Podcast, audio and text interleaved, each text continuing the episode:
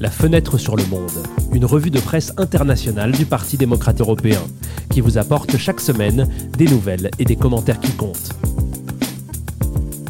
Bonjour et bienvenue dans le sixième épisode de la deuxième saison de Fenêtre sur le Monde. Nous sommes le vendredi 30 septembre et dans ce podcast, nous allons entendre les meilleurs éditoriaux d'Europe et du monde sur le résultat des élections générales en Italie, sur le meurtre de la jeune iranienne Masha Amini et sur le risque d'une escalade nucléaire dans la guerre en Ukraine. Commençons tout de suite par la première série d'éditoriaux. Les trois premiers commentaires du jour concernent les élections générales qui ont eu lieu en Italie dimanche dernier.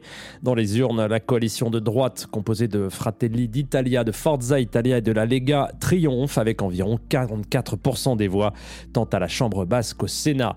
Le parti d'extrême droite Fratelli d'Italia est le plus performant avec 26% des suffrages, tandis que Forza Italia et la Ligue s'arrêtent toutes deux à environ 8%. La coalition vaincue, le centre-gauche, a quant à elle recueilli environ 26% des voix, le Partito Democratico obtenant 19% des bulletins en sa faveur. Le troisième parti de ce scrutin, c'est le mouvement 5 étoiles avec 15% des voix. Enfin, avec environ 7% des voix, on trouve la coalition composée des partis Italia Viva, membres du Parti démocrate européen et Azione. Nous partons au cœur de l'Europe avec le premier éditorial d'aujourd'hui sur les élections italiennes, plus précisément euh, dans les pages du journal allemand Die Welt pour le journaliste Thomas Schmid. La victoire victoire du parti de Giorgia Meloni n'est pas le succès d'une idée politique. Le succès de Fratelli d'Italia serait plutôt dû au fait qu'il était perçu comme le seul parti d'opposition, attirant ainsi le vote des mécontents, des frustrés et des fatigués de la politique. Les frères italiens sont les seuls à avoir constamment et obstinément dit non à tout ce que les trois gouvernements ont fait au cours des quatre dernières années, explique le chroniqueur.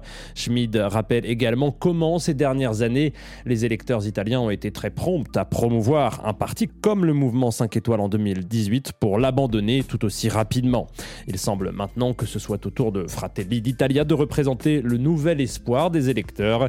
Malgré cela, le succès de Meloni est essentiellement un succès anti-politique. La preuve en est qu'elle n'a pas réussi à inverser la tendance à la baisse de la participation électorale. Seuls environ deux tiers des électeurs se sont rendus aux urnes, soit 10% de moins qu'il y a 4 ans. C'est pourquoi, conclut M. Schmid, la campagne électorale qui vient de se terminer a été, je cite, très introspective et représentative du sentiment politique italien de ces dernières années.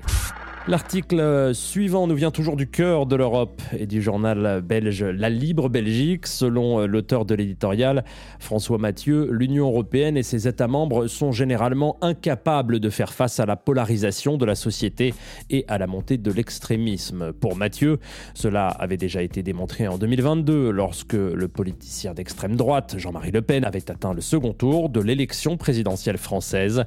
En plaçant les élections italiennes dans une perspective plus large, Aujourd'hui, l'agonie du monde politique traditionnel se poursuit avec la Suède et l'Italie comme exemples les plus récents. Dans ces deux pays, les partis d'extrême droite ont récemment triomphé aux élections. Faudra-t-il à nouveau que les peurs se matérialisent de manière violente dans l'une ou l'autre de nos sociétés européennes pour que collectivement nous revendiquions la nécessité de défendre nos démocraties demande le journaliste, inquiet de la direction que prennent les sociétés des pays européens. Les crises que nous avons traversées et que nous traversons actuellement, explique Mathieu, provoquent des peurs légitimes et crée des inégalités sociales de plus en plus tangibles au sein des populations. Il est du devoir des autorités, qu'elles soient locales, nationales ou supranationales, de gérer et d'accompagner ces changements sans laisser personne derrière. Jamais auparavant, peut-on lire dans la conclusion, la menace brune n'a été aussi proche d'imposer son radicalisme. Mais d'où vient ce virage à droite de la politique italienne Dans son éditorial publié dans le journal britannique The Guardian, David Broder analyse le processus de normalisation du parti post-fasciste qui a triomphé aux élections. Selon l'auteur, Berlusconi a joué un rôle clé dans ce processus en formant un gouvernement en 1994, en s'alliant avec la Ligue et les fascistes et en les légitimant. Dès le début, souligne Broder, Berlusconi a fait des déclarations sévères contre les immigrants, a régulièrement banalisé les crimes de Mussolini et a attribué des postes gouvernementaux à des fascistes de longue date.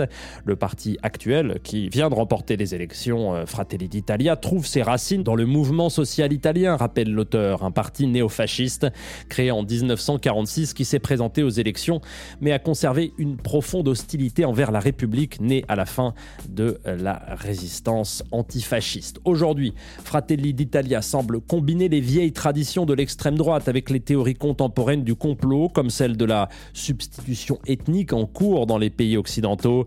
D'après cette théorie, l'immigration actuelle en provenance du Moyen-Orient et de l'Afrique du Nord est destinée à remplacer les populations locales des pays occidentaux.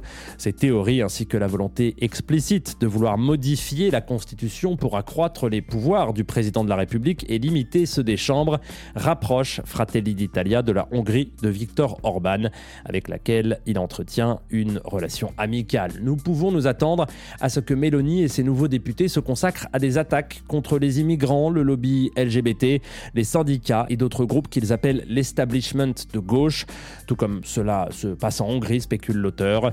La véritable crainte, conclut Broder, est de savoir qui ce gouvernement choisira pour se décharger des conséquences de cette crise. Le résultat du vote a également été commenté par Sandro Gozzi, le secrétaire général du parti démocrate européen. Ce sera la première fois que l'extrême droite sera à la tête d'un pays fondateur de l'Union européenne, note l'eurodéputé.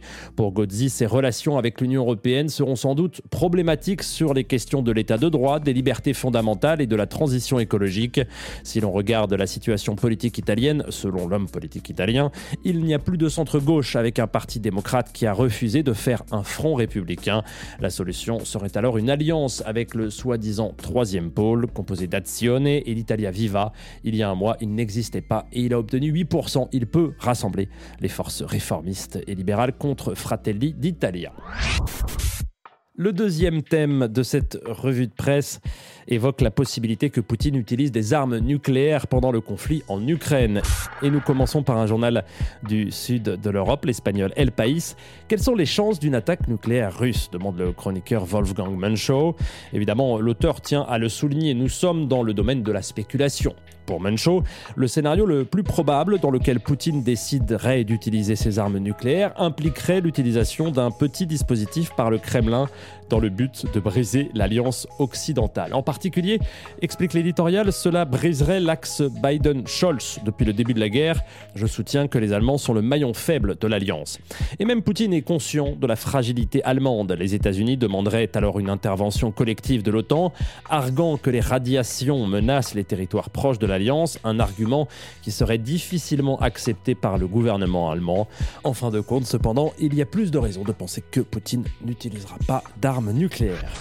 L'éditorial suivant nous emmène à l'autre bout de l'Europe géographique, dans les pages du journal britannique The Guardian. D'après Simon Jenkins, Poutine se dit prêt à utiliser une arme nucléaire parce que jusqu'à présent, sa conquête a été limitée et il ne voit pas d'autre solution. Le Kremlin, comme l'ont montré les récentes manifestations, serait également mis sous pression de l'intérieur. Les sondages montrent qu'un quart à la moitié des Russes s'opposent à la guerre, un fait dû à la succession de défaites sur le terrain. Comme de nombreux commandants contraints de battre en retraite, écrit Jenkins, Poutine est tourmenté par le choix entre l'escalade et la défaite. Quant à une éventuelle réponse occidentale à l'utilisation d'armes nucléaires, elle ne servirait aucun objectif tactique et ouvrirait simplement la porte à l'escalade. La plus grande menace, la menace nucléaire, ouvre inévitablement le débat sur la manière de mettre fin à la guerre. Le président ukrainien, M. Zelensky, demande de plus en plus d'aide, bien décidé à ramener les frontières de l'Ukraine à celles de 2014. Bien que sa cause soit juste, il doit arriver un moment où la question doit se se poser de savoir où tracer une ligne d'armistice. Le conflit dans la région dure depuis 8 ans et prend de plus en plus les couleurs d'un conflit par procuration entre l'Ouest et l'Est. C'est là que réside le danger de l'escalade de Poutine. Mettre fin au conflit et éviter le pire scénario implique un nouveau défi, trouver un compromis. Le dernier article sur le sujet nous ramène au sein de l'Union européenne et plus précisément en Belgique, euh, dans le média EU Observer. Tommy Utanen, le directeur exécutif du Centre d'études européennes, Wilfried Martens, s'interroge sur les conséquences possibles de l'utilisation des armes nucléaires. Tout d'abord, l'attaque nucléaire de la Russie ne sera pas considérée comme un signe de force, mais plutôt comme un signe d'extrême faiblesse, un geste extrême et désespéré. Cela déclencherait la réaction de l'OTAN et ne garantirait pas non plus que l'Ukraine cesse soudain de se défendre. Le siège de la Russie au Conseil de sécurité des Nations Unies serait remis en question et le Kremlin pourrait perdre le soutien de pays alliés comme la Chine. Les pays voisins de la Russie se sentiraient menacés par ce voisin encombrant qui est prêt à utiliser des armes nucléaires s'il n'obtient pas ce qu'il veut, avec pour conséquence possible que des pays encore plus petits lancent leur propre programme d'armes nucléaires, multipliant ainsi le risque de guerre nucléaire. L'Union européenne, quant à elle, devrait analyser ce que cette menace signifie pour la sécurité du continent et ce que les pays européens doivent faire pour renforcer leur dissuasion nucléaire au nom d'une action commune. La dernière série d'éditorial de la journée nous fait quitter l'Europe pour le Moyen-Orient et pour aborder la question de la mort de Masha Amini, une jeune iranienne qui a été arrêtée pour avoir porté un foulard d'une manière jugée inappropriée. Pendant sa détention, la jeune fille a été battue et torturée. La mort de la jeune fille, survenue à l'hôpital trois jours après son arrestation, a déclenché de vives manifestations dans les rues de dizaines de villes iraniennes. Dans de nombreux cas, les manifestations ont été violemment réprimées par la police et les forces de sécurité du pays du Moyen-Orient. Moyen-Orient. Le premier avis sur le sujet nous, vient de France, du journal Le Monde. Pour Gilles Paris, il ne faut pas être dupe de la mort de la jeune femme. Le motif de l'arrestation, à savoir le délit de tenue inappropriée, pourrait laisser penser que l'Iran est un régime religieux contrôlé par les mollahs. En réalité, selon le chroniqueur, depuis la révolution islamique de 1979, le régime n'a cessé de glisser entre les mains d'un pouvoir essentiellement militaire, dont les gardiens de la révolution constituent l'épine dorsale en effet, les gardiens de la Révolution parviennent à imposer leur autorité grâce à leur emprise sur l'économie et à l'usage de la force par leurs milices. Une puissance militaire fait aussi de la célébration de leurs saints, comme le général Gassem Soleimani, tué en janvier 2020 à Bagdad par une attaque américaine, tout en supprimant les dernières libertés politiques, souligne Gilles Paris. Ce nouveau régime pourrait remplacer partiellement l'islamisme par le nationalisme comme idéologie de l'État iranien. Le recours à la violence pour réprimer les protestations s'inscrirait alors dans le cadre de préservation d'un pouvoir par l'appareil militaire iranien, conclut l'auteur de l'éditorial.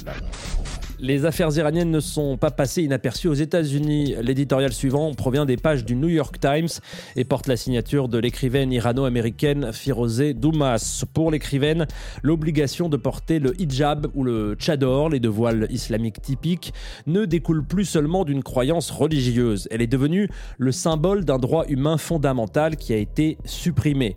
Aujourd'hui, les femmes iraniennes risquent d'être emprisonnées et pire encore pour une demande d'une simplicité inimaginable imaginable la liberté de quitter la maison sans se couvrir la tête, observe Madame Dumas. Selon la chroniqueuse, l'oppression des femmes nuit également au pays dans son ensemble. L'Iran d'aujourd'hui regorge de femmes éduquées et compétentes qui ont atteint le sommet dans leur domaine, dont le potentiel est toutefois limité par les lois discriminatoires en vigueur.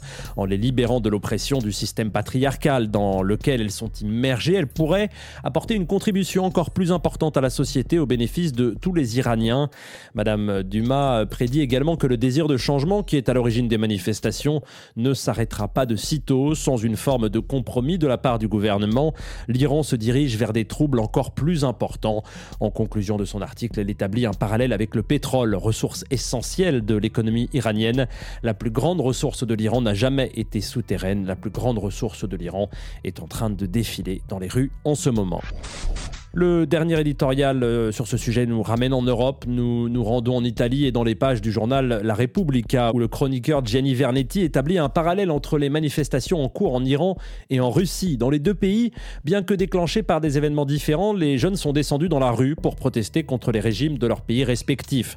Les places à Moscou et à Téhéran ces jours-ci révèlent la faiblesse structurelle de deux régimes autocratiques qui sont de plus en plus isolés et en même temps de plus en plus dangereux pour la stabilité mondiale, dit Vernetti.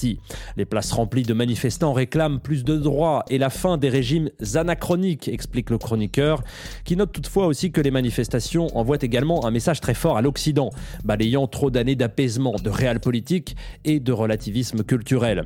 D'après l'éditorial, la communauté des pays démocratiques occidentaux a trop longtemps été convaincue que la mondialisation économique servirait également à répandre pacifiquement la démocratie, la liberté et les droits, ou pire, les démocraties internationales étaient parfois convaincu que ces régimes étaient une source de stabilité, une croyance qui a été balayée par les événements récents.